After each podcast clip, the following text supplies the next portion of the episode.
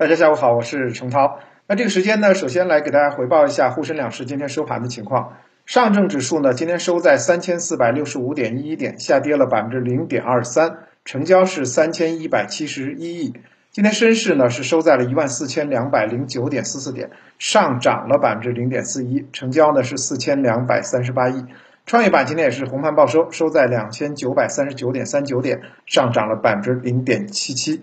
那么今天三大指数呢涨跌不一，其中呢沪市是小幅收跌，深市呢和创业板是小幅收涨啊。三千五百点的沪市的整数关口前呢，指数是位高不前，回落震荡。两市成交量呢继续保持一个跟昨天的基本平量的走势。那么七千五百亿左右呢是不足以带动大盘呢上攻整点的。行业板块呢，今天是涨跌互现，钢铁板块强势领涨，北向资金呢今天仍然是净卖出的，跟昨天一样啊，卖出的额度不多，今天呢差不多就是二十个亿左右。那么说到北向资金呢，素有这个聪明资金之称啊，由于这个众所周知的原因，我们跟老外资金的这个呃信息和研呃和研发啊总是不是很平衡，所以呢，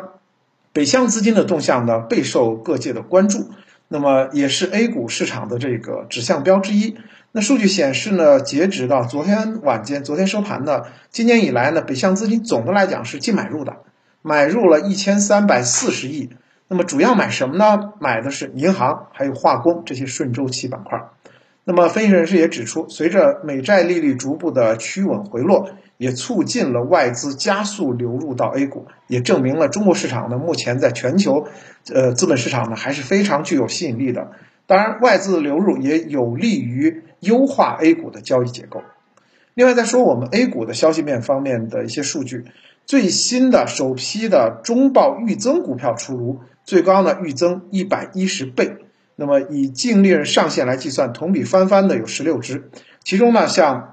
双环传动预告净利润中中值呢是接近一百一十倍啊，这呃中报有这么好的业绩，实在是也很惊人。另外像广东宏图、天福能源啊，增幅呢差不多也是在这个啊三十五倍呃到这个九倍之间。其中呢还有其他还有一些增幅比较高的，像瑞泰科技、宇环数控、化呃沈阳化工。等等呢，这个也差不多有三倍的一个这个利润的翻番的一个状态，所以呢，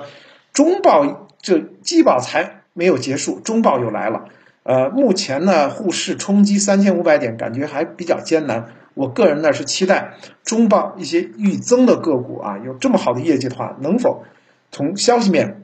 支撑我们的沪市能够顺利的上到三千五百点？当然是需要时日的。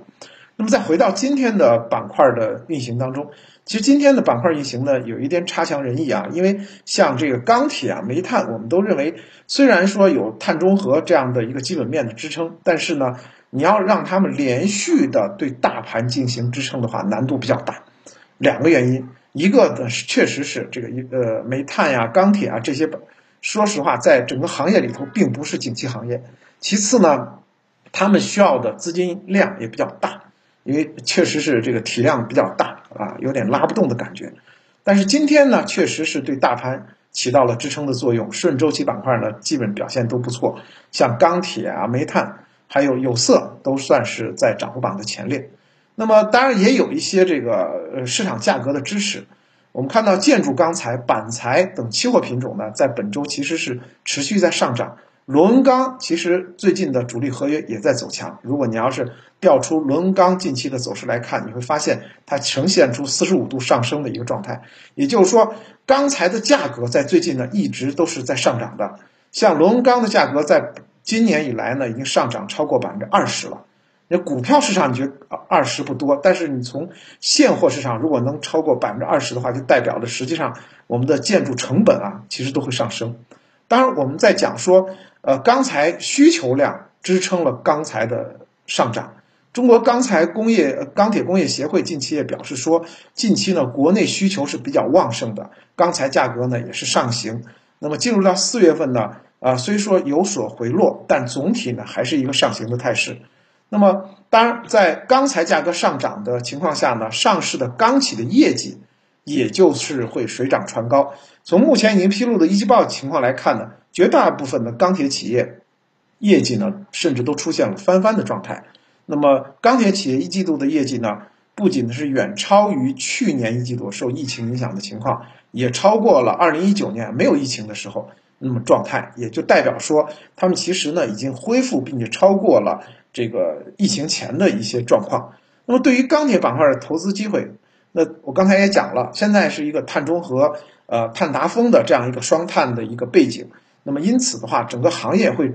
实现一些重组，而且产能也会进行调整和扩大。因此的话，啊虽然呢是一个不太能炒得动的板块，但是基本面还是向好的。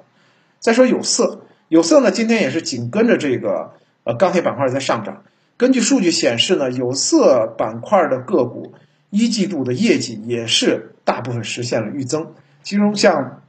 龙头板块当中的龙头个股当中的这个赣锋锂业，那么一季度的净利润呢，应该是在五个亿左右，同比增长了五百分之五千七百零九啊，到六千四百的这样的，就是差不多五十倍到六十倍的一个状况。除了这赣锋锂业以外，像中国铝业、和盛股份、神火股份也是大幅预增。啊，中国铝业、云铝股份、神火股份呢，差不多净利润也都应该超过五个亿。当然，我们在讲说有色金属，呃，一季报的这么好的一个业绩，跟他们所生产的这个材料上涨是有很大的关系的。刚才说了几个铝业公司，云铝啊、中铝，那么跟铝价的上涨也是密不可分的。那么铝价的上涨又回到了一个基本面，就是碳中和。中期来讲的话，碳中和政策对于电解铝供应是有明显的限制的。也就是说，这个钢铁也好，呃，铝业生产也好，它都是高污染的行业。那么高污染的行业呢，正是碳中和政策呢需要进行一些调整和限制的行业。那么正因为调整限制，所以呢，产量和技术有产量受限制，技术要提升。这个逻辑大家一听就明白。因此的话，就是整个来讲的话，这个铝价是易涨难跌的。因此，对于整个的上市公司的业绩，啊，都是有很大的促进。所以说来说去，其实就是一句话：最近 A 股当中的上涨的行情，其实呢是靠业绩来支撑的啊。其实这是良性的。我们最近呢仍然是在所谓的一季报行情当中，所以看这个中报能否接棒一季报，对 A 股能够形成持续的支撑。那么从整体逻辑来讲的话，在隔夜呢，欧美股市出现了反弹，欧股呢也是小幅反弹，美股呢上涨了差不多百分之一左右，而贵金属价格也在上涨，油价在出现调整。那么最近呢，外盘呢，说实话都是调整的比较厉害的，所以昨天呢，我在直播里说到了，就是在外盘啊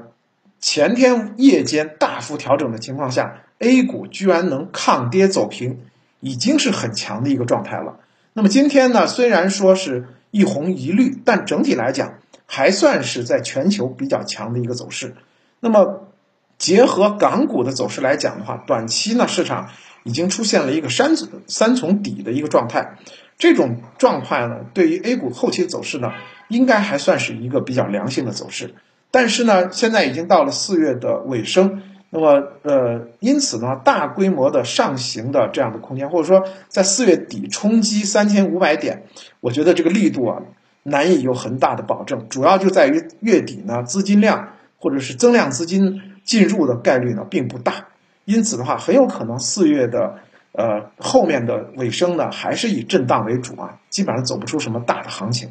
那么在这样的一个不确定性或者说操作性比较难的情况下的话，我们小散。小的投资者要慢慢适应市场的这样的一个节奏，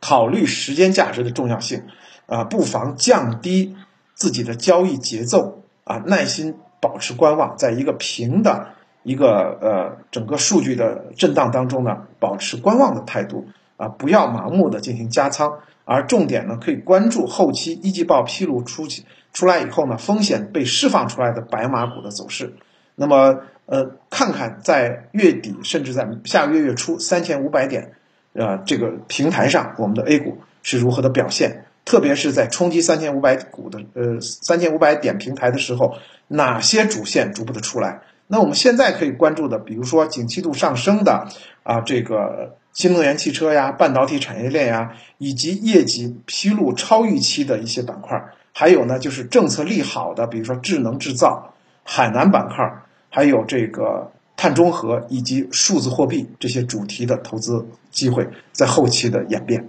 好的，今天我们的分享就就是这么多，感谢您的收听。